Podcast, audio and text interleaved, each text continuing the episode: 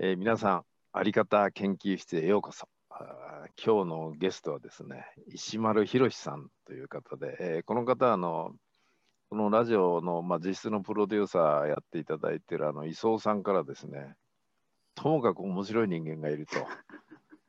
どう面白いんだって、会ってみろと、こういう話でですね、えなんと昨日、そういうお話があって、今日ということでですね、えー、で幸いにもお時間取っていただいて、本当に突然の依頼にもかかわらずお受けいただいてありがとうございました。こちらこそ。で、えー、多分これ聞かれてる方はですね、もうほとんどの方ご存じない方が多いと思うんで、えー、そもそも今何をされてますかっていう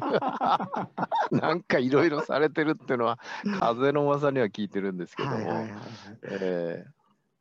そうですよね。えー、っと、うん、そうですね。えー、本当にいろんなことをさせてもらってるんですけど、そうですね。あのいくつかをじゃあちょっと喋ると、はい、そうですね。あの僕プロジェクトの立ち上がりから立ち上がりかけゼロ0.2ぐらいが好きで得意なので。なんか面白そうなアイデアを見つけると、あ、それはいいですねっつって、なんかやりましょうかって、あの、なんか人を集め始めたりとかですね、プロジェクト立ち上げてみたいなこといっぱいやっててでここ最近で言うと、はいえっとまあ、結構僕の中で大きめなプロジェクトとかでいうとあのチームユーモっていうあの新井さんがされてる新しいいやもう新井さんとは古い友人ですから、はい、私も。あのその新井さんのお手伝いで、うん、その新井さんのそのチームユーモが応援される仕組みみたいなのを立ち上げるみたいなお手伝いさせてああありがとうございます。もう彼になり代わってお礼を申し上げたい立場で。あれで今あのチームユーモの人が800人ぐらいかな。あの応援者が増えてみたいな、その最初の立ち上がりだけを手伝うみたいなね。ででこう動き始めたらいなくなるみたいな感じで。ああれまだ順調に動いてませんので引き続きよろしくお願いしたいと思います。でそのユーモの中でもなんかちょこちょこいろんなプロジェクトの立ち上がりに関わって多分多分10個ぐらい立ち上げてると思うんですけど、えー、そんなに？そんな感じでこうあのずっとそこをやったりとか最近で言うとあの療育っていう発達障害の方々を支援している先生の話を聞かせてもらっていてでその人はもうあの先生業はやってないあの発達障害のことを見子供を見ることはやってないんだけどそのノウハウがいっぱいあるからっていう話でじゃあそれをちょっとコンテンツ化しましょうかって言って、チームを立ち上げて書け、書く人とかグラレコできる人とか当事者とかを集めてチーム化して、でもなんか定例でやったらできると思うんでってあと丸投げして僕いないみたいな感じで また離れて次へ行くみたいな感じのことをもういろんな形でしていてっていう感じなので、まあ、そんなのを、えっと、年間で80ぐらい。あの、あの立ち上げてこう0.2ぐらいですっと次に行かれると、はい、その残された人、はい、あれ、まだ0.5もいないやってないのに、はい、あの人行っちゃったって、こういう感覚にはならない。あっていう事前説明いつもするんですね、最初に。あの僕0、0.2の人なので手伝うんですけど、そういう感じでもいいですか？っていうことをちゃんと言って。素晴らしい、はい、最初に期待値をこう十分その下げ下げるっていうと失礼ですけど。調整ちゃんとするっていうね、期待調整って僕言いますけど。ちゃんとそれを言って、それでもいいっていう人だけが立ち上がっていくっていうか、それだと嫌だっていうのはちょっとお手伝いできない感じになっちゃうんで、みたいな感じとか、まあ、あと僕喋るのが基本的には大好きなので、あの、その、なんかそういう、あそうギフトに生きる話、今一個もしませんでしたけど、みたいなことを、なんかお金をいただくとかいただかないとか関係なくですね、あの社会が良くなるのであればっていうので、何でも関わるみたいなスタンスでいて、でそういうなんか自分ができることをしていったら、きっとギフトの循環があって、僕もその中で生きていけるんじゃないかっていう実験をずっとしてる人で、で実際にもうあの今そういう生き方で本当にいろんなものを頂いてて毎月18人以上の方がですねお前に金やるぜっつって毎月お金くださるので生活のこと気にしなくてもいいしなんかあの別荘の鍵くれる人いたりとかあと、えっと、住む場所家賃も光熱費も出すぜって言ってくれる人がいたりとか そんな人たちに恵まれてあとお米送ってくれたりとかねいろんな人からのギフトで自分もするし、まあ、巡ってくるのも受け取るしみたいなことで生活が成り立っているのであのみたいな話に興味持ってる人がいっぱいいるのでそのギフトに生きるの話を、まあ、全国で話してほしいって言われたらするみたいな感じでパワポが200ページぐらいあるので、いくらでも喋るみたいな。多分あの今聞かれてるリスナーの方はですね、突然の話で何が何だかこう、すいません。頭の中がクエスチョンマークが100個ぐらいで、え、何？金恵ってもらってる？え？住居恵んでもらってる？あれ恵んでもらってる？って言うと、はい、何なんだって言って、普通はい理解できなくなりますよね。そこだけ切り取っちゃうそことだけ切ね。り取っちゃうとね、そうですね。はい。うん。そそれはもともと目指した姿ですか？あそうですね、途中から30代ぐらいの時に、うん。あのなんかあのいや自分で勉強とかいろいろしていくとこう情けは人のためならずとか、うんうんなんか、ね、仏教でカルマとか言ったりして、ね、与えたものがおうん戻ってきますよみたいな教えがあって、うん。なんとなくそれはそんな気がやっぱしてた自分もいたし、うんあと。そういうなんか自分が誰かのために何かするって生き方そのものが自分で好きだったのでなんかそれを組み合わせるってこととそういうことが成り立つんじゃないかみたいな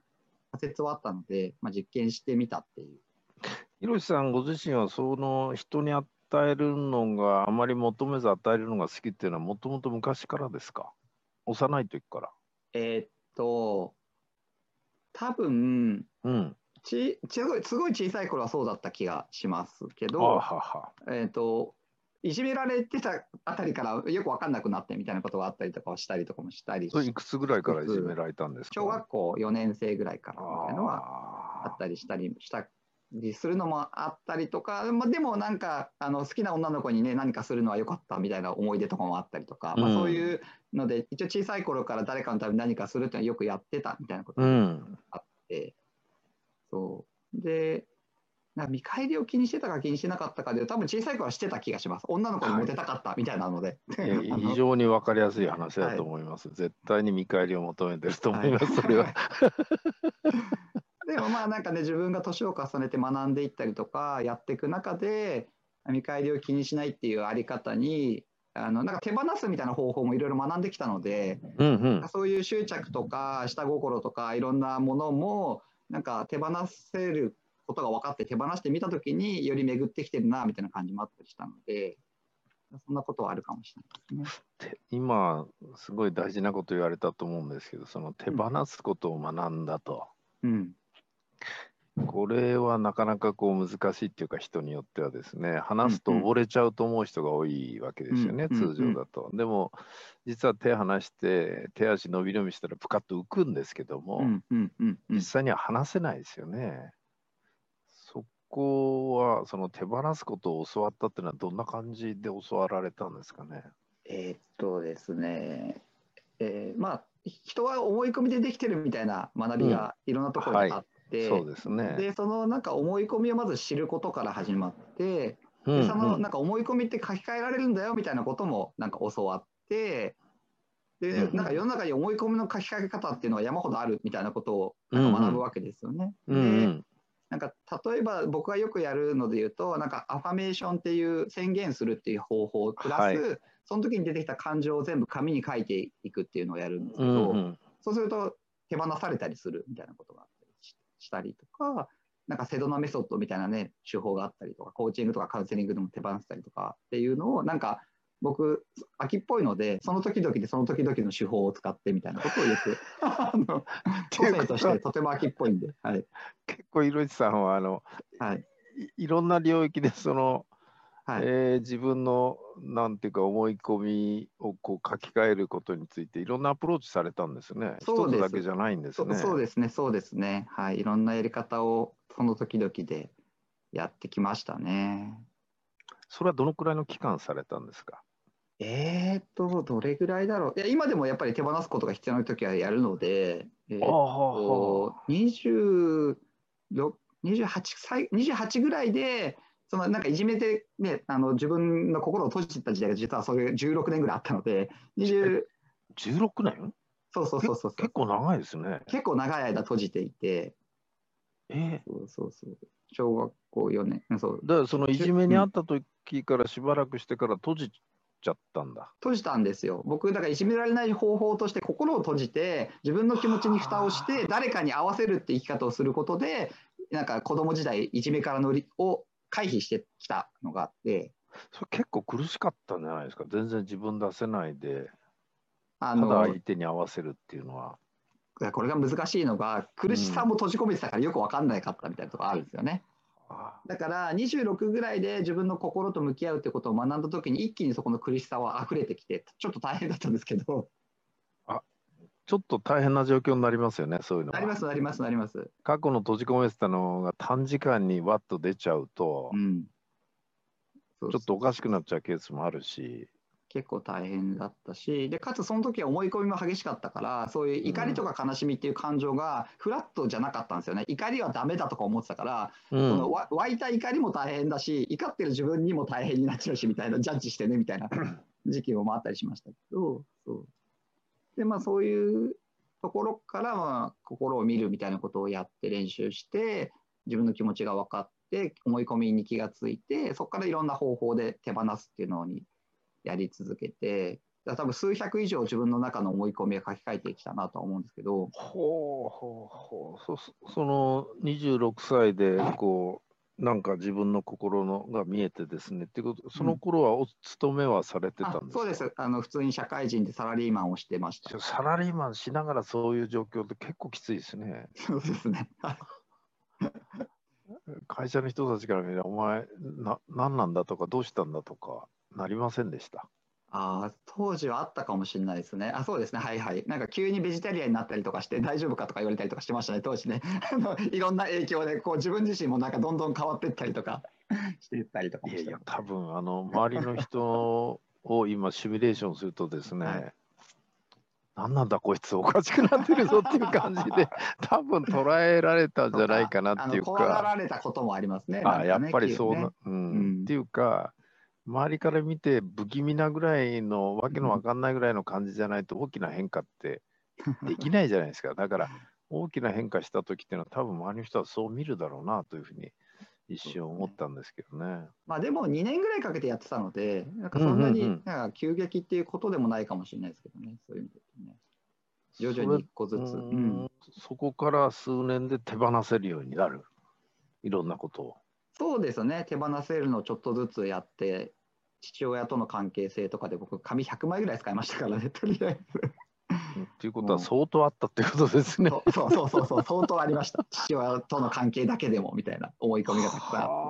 はあそうすると場合によってはその紙の書き方って場合によってはそのなんだ一人ずつに対してとか一つの項目に対してとかいっぱい書かれるんだ。そうですね、そうですね。それこそ父親を許せなかったから、まず父親を許すことからしようと思って、父親を許すと決めましたとかってへ宣言するんだけど、何一つ許せてないから、そうですよね。いっぱい出てくるわけですよ。うんうん。あの時のあれがとか、蹴ってきた人とかいろいろ出てきてとうか、ん。うん。で、その時になんかいろいろ、あ、じゃあ俺は暴力ダメだと思ってんだなとか、なんかそういうのがまた関連していっぱい出てくる、思い込みって結構連鎖してるなと思ってて。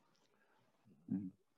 そういうのなるほどね。ちょっとあのリスナーの方にちょっと解説しますとですね。まず頭の中にあの考えてても難しくて書くってすごく大事なんですよね。うんうんうん書くことによって客観視できてそこから自分の思考を巡らせていろんな状況とか理由が分かってくるまさにそれをご自身でされたんだなっていうのが今のことじゃないかなっていう感じがしましたね。で書いたものはどうされるんですか？で書いたものは別にそのまま捨てたりとかうん。しますけどね、あんまり見返すことも僕はないので。あの精神療法でもあってやたらその怒りとか苦しみもうん。閉じ込めとくと体心身に良くないじゃないですか。だからね。書いて燃やせと私はいつもガイドしてるんですけど、実は燃やす書いて燃やすだけで精神的に楽になる人結構いるんですよね。うんうん。でそれを閉じ込めちゃうと本当に体悪くしちゃうしそういう意味では出すっていうのはすごく大事なことじゃないかなというふうに思でうんですけど。す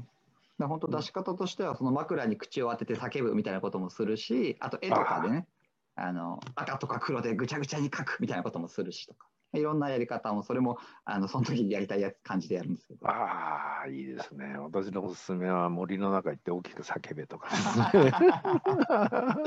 あとは箱を作って蹴っ飛ばせとかね、顔を描いてとかですねあの実際にそれをやってあのメンタルが戻ってる人っていうのは実は結構いて、そうですよね。サイクリングしながらとかもやりましたね。あいいですね。うんわーっと叫びながら、避暑地に行って自転車借りて誰もいない山道でめっちゃ怒るみたいな、なんか落ちてるゴミにも怒るみたいな。いいなんですね落ち。てんだみたいな。落ちてるゴミに起こるというね、そういう、そういうところからですね、はい。さっきのお前金やるわとかね、住むとこ貸すわとか、そこはどうやってつながっていくんですかね。あでなんかそういうこともやりながら、うん。まあ、普通に、えっとまあ、起業してみたりとかお勤めしたりとかいろんなことを経ていく中で、あのなんだろうぼ僕どっちかというとあのあの怖がりだからちょっとずつ変わりたい人なんですね。だから急にそのギフトの世界に飛び込んだっていうよりかは働きながら休みの時間費の数時間とかを誰かのために何かするっていうのを、まあ、意図的にやり続けてみるっていうのをしたと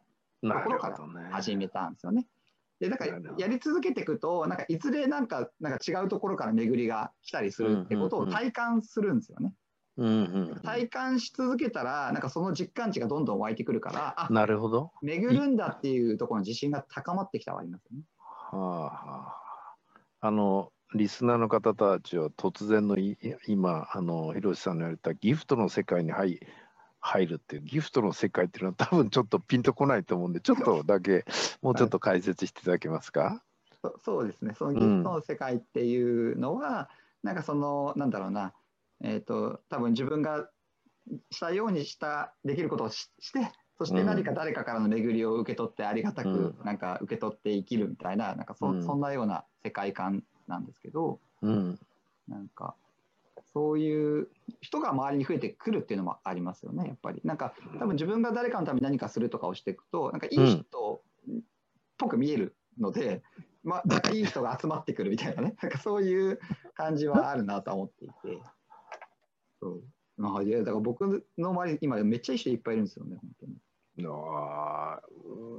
やっぱりいい人がいっぱい来ますか周りそう本当にいい人いっぱいですね。それこそ磯尾さんとか岩川さんとかもそうですけどいや本当いい人って思いますもん。本当に。なるほどな。あの岩下真紀子さんですか？そうまきちゃんも超いい人。真紀ちゃん、はいすいませんね。突然お呼び立てしましいえいえありてがとうございます。お声掛けいただいて。多。分声かけたのさっきだと思いますけども。いやあのひろしさんとは初めてなんですけどもあの YouTube とかいくつか拝見させていただいて結論から言うとこの人の話だけでは伝わらないと思ったんですよ。はい。周りにいる人が印象を語る方が浮き彫りになるなと。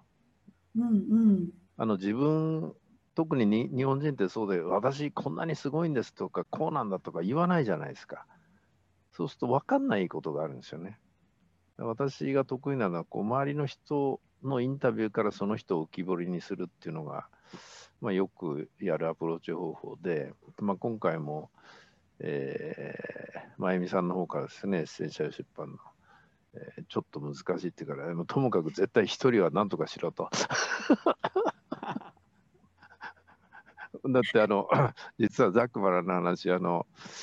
えー、ひろしさんのことに関して今朝ですねイオモの新井さんと善寿さん善寿さん、まあ、旧姓だ。貴子さんにどういう人って聞いたんですよ。今日夕方話すんだけどったら、まあ、簡単に言うとつかみどころない人だっていうんで 終わっちゃったから全然参考になる情報が取れなくてですね。つかみどころがない人がねううねうねこう泳がれても分かんないんでこれは横にいる人がどういうふうに見てるのかなと。いうことであのマキコさんからご覧になってそのひろしさんっていうのはこんな人ですよとかまた具体的ななんかもしエピソードがあればですねお聞かせいただければということでお呼びいたしました。ありがとうございます。はじめまして、岩下真紀子です。ひろしさんの話はちょっと後でさせてもらいたいと思うんですけど、はい、人に生きるって多分私も最初ピンとこなかったですし、多分多くの方がピンとこないんだと思うんですけど、おそらく。ただ、えっと、お金ができる前の世界ってみんなギフトにしか生きてないんですよね。そうですね。うん、で物々交換からお金のもあの現金になったっていうふうに多分多くの人が思ってると思うんですけどじゃあその前って何があったかっていうと大きなコミュニティの中でのブツブツ、ね、交換っていう概念も多分なくってで例えば家族の中で子供に何かしてあげるから子供が何かしてくれるとか奥さんに何かしてあげるから奥さんは料理を作るとかそういう交換で家族って成り立ってないじゃないですか。そうですね。でそれが家族の枠を超えてあの小さなコミュニティの中であの当たり前のようにこれ得意だから魚いっぱい取ってきたからどうぞみたいな、ね、なんか狩りしてきたからどうぞみたいな、もう交換って概念もない中でそれが行われていたって今歴史的にもあってその本当にその世界を今の現代でお金も含めて使った上でやっているのが広瀬さんだっていうところにでいます。なるほどね。でも確かにその昔は交換っていう概念もないでしょうね。うん、だから広瀬さんの中に交換がないんですよ、概念が。あ、ないんだ。そう手元にあるから、あなたないから、その代わりこっちちょうだいっていう感覚はない。そうです、ね、交換条件がないですよね、広瀬さんね、うんうん。そうそうですね。交換条件なしに、ひろしさんは日頃何をされてるんですか？え、何をされてるんですか？何かされてるんでしょ？う何かされないと、こう、なんか戻ってこないわけですから。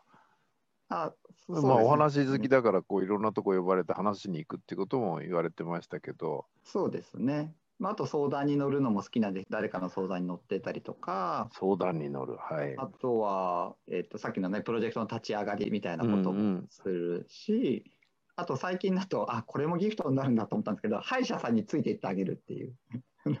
ほとんど全然よく今の分かんなかったんですけども。歯医者さんについていくっていうのが何のギフトになるんでしょう、はい、あ本人が一人だと歯医者行けないっていう。歯医者さんすごい怖がっている人だからじゃあ付き添いで行こうか。あそれだったらいけるっていう本当それだけですけどその人にとってはすごい大きなギフトになったみたいで。いやそれ大きいでしょうね。一人じゃいけないんだから。そう。で行けたからこれから継続していけそうみたいになったりとかして、あ、それもギフトになるんだなと思っているので、なんかそ、そんなことも含めて、なんか自分ができることを探してしてるっていう感じですね。なんか料理作ってあげるとかもするし、まあ普通に道のゴミ拾うとか、うん、うん、あるし、あと人と人をおつなぎするもよくするので、おつなぎするとかもあるし。うんうんうん。うん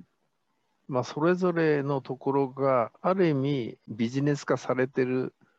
ケースも結構あるわけですよね。あそうです、ね、それぞれのセグメント単位で見れば。うん、うん、でもそれをそのビジネス交換という概念じゃなくて、うん、ただするだけ。そうですね。見返りは気にしないその見返りは気にしない？あ、どうぞ、今。いいですか？はい。さんは見返りは気にしてはいないんですけど、うん、提供した時にすでに受け取っているものがある方だと思っていて、うん、何かこうできることをやるよって言った時に多くの人は多分できることでその社会的になんだろう多くの人がそれが価値だって思わない限り自分もそれが価値だって思いづらいっていうのがあると思うんですね。うん、歯医者についていくって誰でもできるじゃないって例えば思ってしまったらそれを歯医者についていくことが価値ですとは多分言えないんだと思うんですけどでもついてった時にその相手がすごく嬉しそうにしていたとかすごく歯医者にその方が行けたっていうところで、うん、もうすでに喜びを受け取っているような感じがあってもうそこでこう成り立ってしまってるっていう。だからですね、ですよね。だから歯医者に行ったから、じゃあご飯ごちそうするよお礼にとかっていうところは何も見返りは望んではないんだけれどすでに見返ってるっていうか何て言うんだろうもうすでに得てるっていう感覚で一緒にあの活動させてもらってるとその感覚で動かれてるなっていうのをすごく感じます、ね、うん、あの多分そうなんでしょうね。だからそのいろんなところで何かを提供してる時に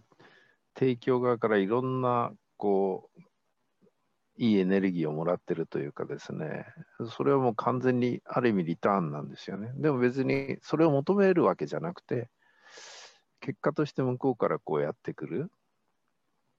だから何かをされてる時にもうすでに得てるっていうのは確かにそうだと思いますね。でもそれだけでじゃあ金もやるわとはなかなかならないような気がするんですけど。でなんかあともう一個の観点で見返りは別に気にしないんですけど、うん僕欲しいのは欲しいっていいるの人に言うんですよ普通に。あ欲しいと。そうで欲しいのが来るか来ないかも気にしてはいないんで一応欲しいと思ったら言うみたいなのも大事にしてるので。い、や、それって大事ですね。はい、そうすると、その欲しいものを余分に持ってたり、あげたい人って世の中結構いたりして、うん、いるんでしょうね。そう。そんな感じでなんかあの言うとくださる方がいたりとかするし別になんかその欲しいですって言ってるホームページが1個あるのであそれをたまたま見た人たちがなんか なんかくださったりとか欲しいですリストをのホームページがある。そうですそうです僕のパトロンさんになってくれたら嬉しいみたいなことをがっつり書いてあるページが1個あってうんうん。でそれをなんかいろんな経緯で見た人たちがそっと登録してくださったりもするので ありがとうって思って受け取るっていう。ありがとうと思って受け取ると。はいで、その方たちは、ひろしさんがなんか嬉しいんだろうなっていうのが嬉しいと。えっとね、いろんな方がいてうん。ここいつに金渡しときゃ平和になりそうだなみたいなあそういう期待でく くださるあ、人もいるいるし。うん。そもそもパトロンってなるのかっこいいみたいなのでなる人もいるし あとなんかなんだろうこの人にお金渡したらどうなっていくか分かんないその未来が楽しそうみたいなそういうワクワクでくださる方もいるしいろんな理由の人たちがいてそれはそれで興味深い。うんなるほどね。あの通常パトロンになる場合、その対象っていうのは、この画面に出てる男以外じゃないかなっていうふうに思うわけですけども、えーそういう人たちがいらっしゃるんですね。そうですね。まあちょっとリスナーの方に一言申し上げますとですね、そうかと、欲しいものリストを書いときゃ来るのかと。思ったら大間違いですから、誰がそのリストを出してるかっていうのが大事なんで、やっぱり人っていうのは人を見るわけで、えーですから、ひろしさんの人となりを知っててこその、その欲しいものリストであるっていう感じがするんですけども、あの、マキコさんからご覧になってですね、非常に難しい質問ですけど、あの石丸ひろしさんってなんか面白い方してるらしいんだけど、どんな人？ってこう 質問されたらどう答えられません？多分そのままうんギフトに生きてる人っていうふうに、多分そのまま答えちゃうと思うんですよ。で、きっとそこでみんながクエスチョンマークになりますよね。なりますよね。なると思うんですけど、あえてそこはすごく詳しく説明をしないで、ギフトに生きるっていうコンセプトを伝えるっていうのが、もしかしたらこう大事なんじゃないかなっていうふうにも思ってます。